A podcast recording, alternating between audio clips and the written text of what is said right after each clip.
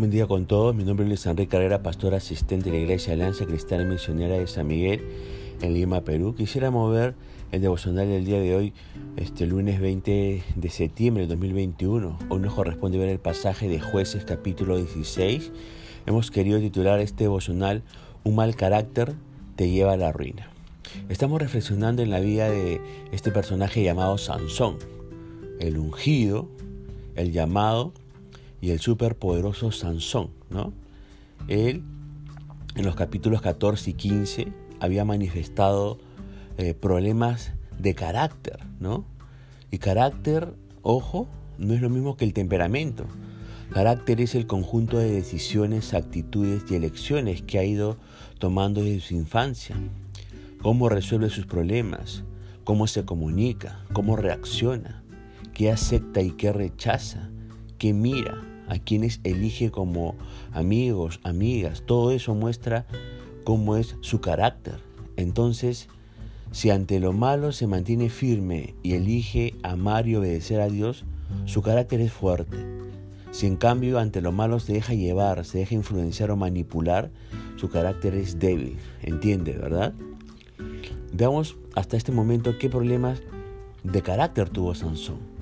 Miren, en estos capítulos que he mencionado, 14 y 15, vemos que Sansón tuvo debilidad por las mujeres, tuvo obstinación, terquedad, indiferencia a su nazareato, elecciones equivocadas de amigos y pareja. Evidenció que era fácilmente manipulable, ¿no? Este, evidenció que confió en la gente equivocada al abrir el corazón a cualquiera, ¿no? Este, abandonó, despreció a su esposa, manifestó inmadurez, egoísmos, actitudes de venganza. Según jueces capítulo 15, verso 20, nos preguntamos, ¿cuántos años llevó Sansón como juez de Israel?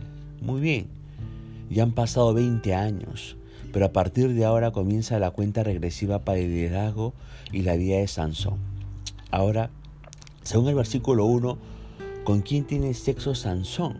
Bueno, dice el texto, con una ramera. Mire, su debilidad por las mujeres lo llevó ahora a tener relaciones sexuales con prostitutas. Ay, ay, ay, Sansón. Más problemas de carácter. Sansón era un nazareo, un hombre consagrado a Dios. Pero ser el juez de Israel, uno se pregunta, ¿le da libertad a Sansón para hacer lo que él quiera? Yo le pregunto algo. ¿Qué piensa de alguien que, entre comillas, sirve a Dios, pero se acuesta con prostitutas? ¿Qué piensa del líder o del pastor que mira pornografía? ¿Qué piensa del líder o del pastor que seduce a las chicas o mujeres del ministerio juvenil o de la iglesia? ¿Qué piensa, por ejemplo, del líder de jóvenes que tiene sexo con su novia o que sale con una chica que no es cristiana? ¿Qué piensa de las líderes o de las ministras o de las servidoras de la iglesia que seducen y provocan con sus actitudes, posturas y miradas a los varones. Ahí le dejo yo esas preguntas como para que usted pueda reflexionar. Pero según el versículo 2 y 3, ¿qué hace a continuación Sansón? Sí, dice ahí que las puertas de las ciudades, ¿no? Tenían la altura de un edificio de dos pisos y estaban llenas de clavos y cubiertas de bronce para evitar que se quemaran fácilmente. ¿Y qué hace Sansón? Las arrancó como papel se las cargó sobre los hombros y las puso en lo alto de un monte. Ahora nos preguntamos, ¿quién atacaría a este supermacho mientras se lleva las puertas de la ciudad? Pero también reflexionamos y, decimos, ¿y por qué lo hace? ¿Para qué lo hace? Mm, quizás para impresionar con su fuerza o para llamar la atención porque tenía problemas de autoestima o para meterle miedo a sus enemigos? ¿Por qué lo hace? ¿Porque era un creído, un arrogante soberbio a quien solo le importaba su propia gloria? ¿O por aburrimiento lo, lo hizo? ¿Usted qué piensa? ¿Por qué cree que Sansón tomó esas puertas y las llevó a la cima de esa montaña? Si usted me pregunta a mí, ¿sabe cuál es mi respuesta? Todas las cosas anteriores. Sansón abusaba del tremendo poder que tenía. Un poder que no era suyo, era de Dios. Un poder que le fue dado para un propósito mayor a él mismo. Ahora, ¿qué sucede en los versículos 4 con Sansón? Se enamoró de una mujer, una mujer llamada Dalila. Ahora, mire, todos cometemos errores, ¿verdad? Pero cuando una persona repite el mismo error una y otra vez es porque no ha aprendido nada de nada. Sansón tiene escaso discernimiento y nulo sentido común. Si uno no aprende de los errores del pasado, está destinado a repetirlo. Exactamente eso fue lo que hizo Sansón vuelve a emparejarse con una mujer que no era de su pueblo, una tal llamada Dalila, ¿no? O sea, se une a un yugo desigual con los incrédulos y se deja manipular por ella. Dalila lo da vuelta como ella quiere. Sansón se enamoró perdidamente y le abre su corazón y termina mal, muy mal, peor que la primera vez. Según el versículo 5, ¿con quiénes estaba metida Dalila? Bueno, sí, según ese versículo estaba metida con los gobernantes de los filisteos quienes la sobornan, ¿no? Ahora que Dalila aceptara el soborno que estos hombres ricos y poderosos le ofrecieron para traicionar a Sansón, ¿sabe qué? Demuestra el carácter y la clase de persona que era esta Dalila. Y mire, si uno se acuesta con el enemigo, va a terminar sometido. Va a terminar sometido. Ay, Sansón, Sansón tanto músculo y tan poco discernimiento, cero revelación de parte de los caminos de Dios. Ahora, de los versículos 6 al 16 nos preguntamos cuál fue la estrategia de Dalila para someter a Sansón. Bueno, vamos por partes. En los versículos 6 al 9, ella le ruega amorosamente. Y el tipo lo soporta, Sansón lo soporta. En los versículos del 10 al 12, ella comienza a manipular. Y Sansón es inmutable. En el versículo del 13 al 14, ella insiste, seduce, manipula más. Pero Sansón sigue manteniéndose invicto. Finalmente, en los versículos 15 al 16, ella presiona, manipula, somete más. Y Sansón cede. Cede. Por, entre comillas, amor. O mejor dicho, por tener cero visión y claridad mental. El tontísimo de Sansón se somete a los caprichos y a las hábiles y sensuales manipulaciones de Dalila. Se somete a sus juegos y a sus presiones constantes. Repite los viejos errores, ¿no? Sansón fue engañado porque quería creer las mentiras de Dalila. Mire, Sansón podía estrangular a un león, pero no podía controlar su gran deseo sexual ni ver la realidad acerca de Dalila. Si usted es soltero y se pregunta, ¿Cómo puede usted evitar que su deseo de amor y placer sexual lo, engañe? Aquí le doy algunos tips. En primer lugar, decida a qué clase de persona piensa amar antes de que la pasión sea muy difícil de controlar.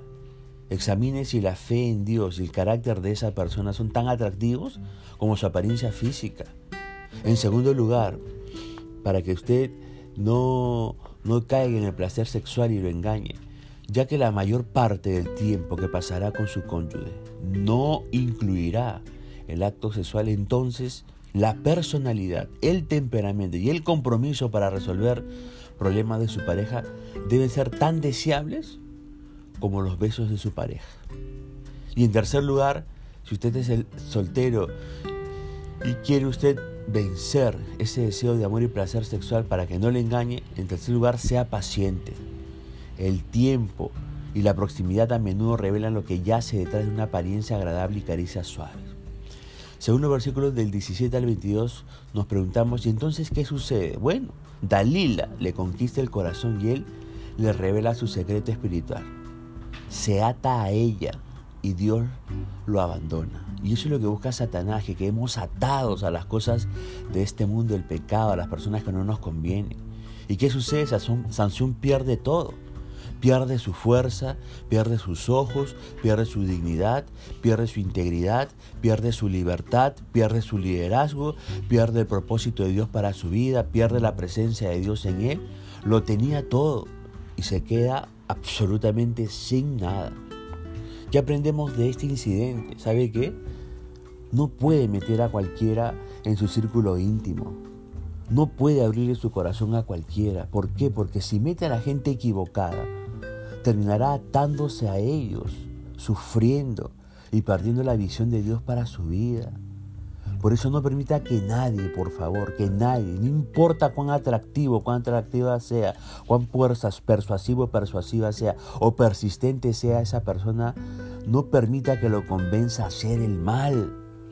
Que nadie le lleve a hacer el mal, por más atractiva, atractiva y precioso, preciosa que sea. Dios le pregunta a estas alturas del devocional, ¿hay alguien en su corazón, hay alguien en su intimidad que Dios no aprueba? Piensa en las personas a quienes considera sus mejores amigos y amigas. ¿Le edifican o le apartan de Dios? ¿Usted es una mejor persona estando con ellos o se hunde junto con ellos? ¿Se ayudan mutuamente o se lastiman mutuamente? Mire, establezcamos un principio de obediencia. Mire, podemos tenerlo todo, pero si somos desobedientes a la palabra de Dios, lo echaremos todo a perder. Ahora, según el versículo 23 al 25, ¿qué hacen los filisteos con Sansón? Bueno, Sansón, el poderoso guerrero, fue convertido en un esclavo. En vez de matarlo, los filisteos prefirieron humillarlo. Así que le sacaron los ojos y le hicieron moler grano. En esa situación, Sansón tuvo suficiente tiempo para preguntarse si los encantos de Dalí habían valido tanto como para pasar el resto de su vida siendo humillado. Ciego y sin fuerzas, Sansón fue llevado a Gaza y allí terminó el resto de su corta vida. Irónicamente, mire, ¿eh? fue en Gaza donde Sansón demostró su gran fuerza cuando arrancó las puertas de la ciudad y en, en Jueces capítulo 16. Pero ahora que, ahora es un ejemplo de debilidad. El superhombre de Dios ahora es un juguete de los demonios y el hazme reír de los incrédulos y sobre todo es, es, es un instrumento de deshonra al Dios de las Escrituras. El escogido de Dios es ahora el más despreciado. Perdió su identidad, su rumbo y su propósito, como le decía. ¿Y cómo termina esta tristísima historia, según el verso 26 al 31? Bueno, mire, a pesar de todo lo que Sansón había hecho, Sansón decía hacer una oración. Dios lo escuchó y contestó su oración. Destruyó el templo pagano con todos los que allí rendían culto. Dios amaba todavía a Sansón. Sí, Dios lo amaba. Estaba dispuesto a escuchar su oración de confesión y arrepentimiento y a obrar por medio de él por última vez. Mire, uno de los efectos del pecado en nuestra vida es no tener el deseo de orar. Cuando una persona peca, peca, peca, peca, no quiere saber nada de Dios, no quiere orar. Ahora bien, tener una conducta moral intachable no es una condición requerida para que uno pueda orar. No. Por eso no permita que los sentimientos de culpa a causa del pecado lo aparten de su único medio de restauración. No importa cuánto tiempo haya usted estado lejos de Dios, Él está listo para escucharlo y restaurar la relación. Cualquier situación de la vida se puede mejorar si está dispuesto a volverse de nuevo al Dios de las Escrituras. Si Dios pudo seguir trabajando en la situación de Sansón, ciertamente puede hacer algo valioso en la vida de usted. Ahora, el que nació teniéndolo todo, muere sin nada. ¿Por qué? Sus problemas de carácter lo echaron todo a perder. Sus problemas de carácter lo echaron todo a perder. Ahora le pregunto para terminar, ¿cuál es su nivel de obediencia? ¿Qué tipo de carácter tiene usted? ¿A quién busca agradar con las decisiones que toma? ¿Para qué hace lo que hace? Recuerde, por favor, un mal carácter le puede llevar a la ruina. Punto final para el devocional del día de hoy. Que la gracia y misericordia del Señor alcance su vida, siga puliendo su carácter. Conmigo será Dios mediante hasta el día de mañana y que el Señor le bendiga.